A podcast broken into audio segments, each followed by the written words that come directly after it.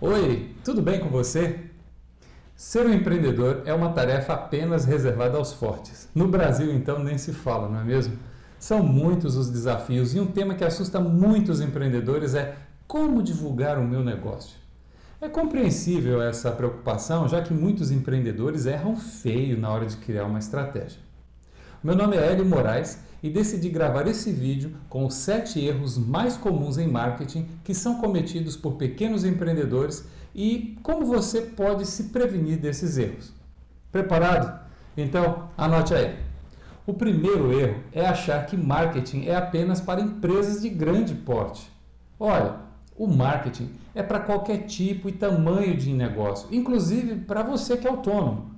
Existem estratégias de vários tipos que podem ser aplicadas de acordo com a sua disponibilidade financeira. Você pode começar, por exemplo, pelo nome e a logomarca do seu negócio. A forma que você vai se apresentar ao mercado é muito importante. Então, capriche no seu cartão de visitas, no papel timbrado e outros elementos institucionais. Isso vai definir a primeira impressão que o seu possível cliente terá de você. Agora, antes de investir na sua comunicação visual, estude bem quem é o seu público-alvo. Por exemplo, um advogado com um cartão de visitas todo colorido ou uma loja de festas com material eh, de cores sóbrias não vai comunicar corretamente, na é verdade? Cada coisa no seu lugar, tá certo? Use os conceitos fundamentais do marketing, que são os 4 P's, ou seja, produto, preço, praça e promoção. Marketing é muito mais do que um anúncio bonito. Na verdade, é uma filosofia que deve ser adotada por todos os colaboradores da empresa. Você precisa conhecer bem o seu público para daí definir o local de comercialização, o preço, onde o seu produto será exposto e como você vai falar desse seu produto. O erro número 2 é entregar a tarefa de criar a sua marca para um conhecido seu, um parente, só porque é mais barato. Veja bem, a marca do seu negócio será responsável por muitas primeiras impressões. Já pensou nisso?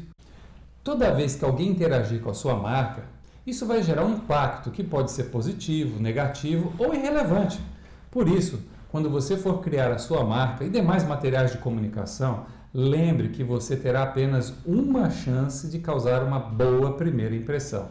Então, não confie o seu sucesso nas mãos de um amador, ok?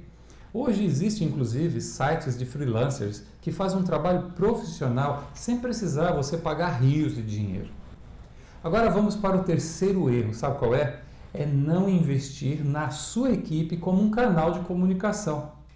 Isso é uma coisa que eu vejo sempre. O empresário começa sozinho, lida diretamente com os clientes e os trata como reis. Entretanto, o tempo vai passando, a empresa cresce, graças inclusive a esse empenho do empreendedor, e ele passa a contratar colaboradores e deixa de ter contato direto com os clientes. Só que esses colaboradores não incorporaram a filosofia do dono e eles acabam afastando os clientes. Sempre que eu visito a Disney, fico impressionado com os varredores de rua. É, esse mesmo, esse pessoal da limpeza. Sabe por quê? Olha, eles estão vestidos de uma forma impecável, são sorridentes e gentis. Quando você faz uma pergunta a eles, a resposta é completa e amável. Você sai da Disney com a impressão que essa é de verdade uma empresa de excelência. Agora eu pergunto: a sua equipe transpira os seus valores? Não espere que eles absorvam as coisas por osmose, ok? Você precisa treiná-los constantemente. Não basta que a sua equipe tenha competência técnica precisam criar uma experiência incrível com cada cliente que eles interagem. Isso é marketing e comunicação. Olha, esteja certo de uma coisa: o seu cliente vai falar de você.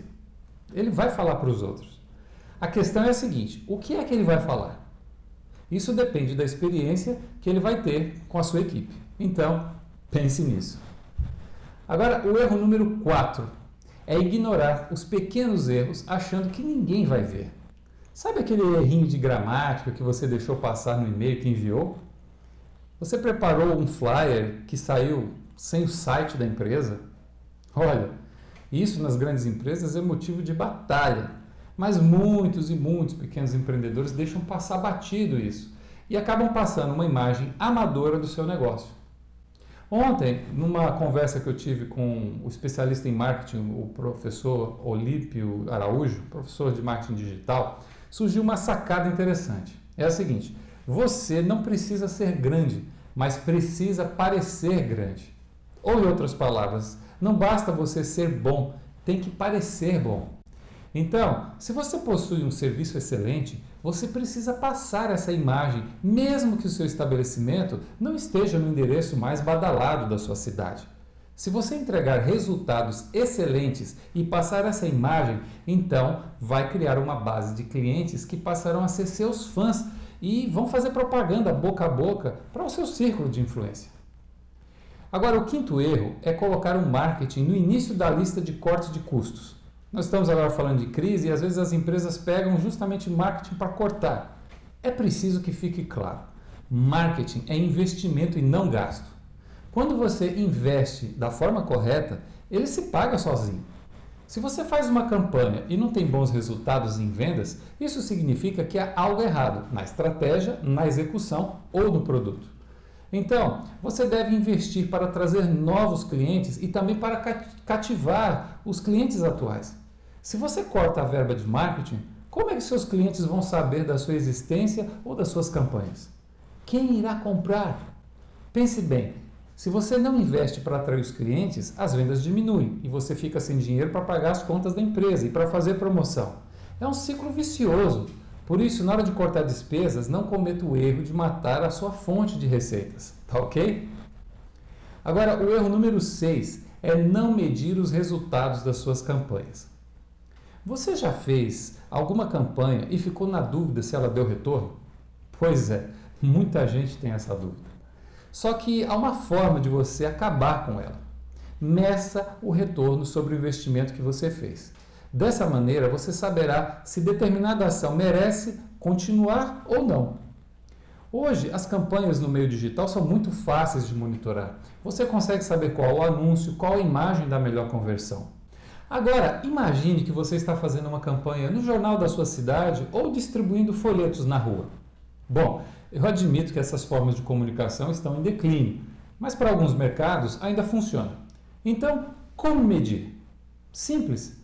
Crie, por exemplo, um cupom de desconto ou ofereça um brinde a quem apresentar o seu folheto.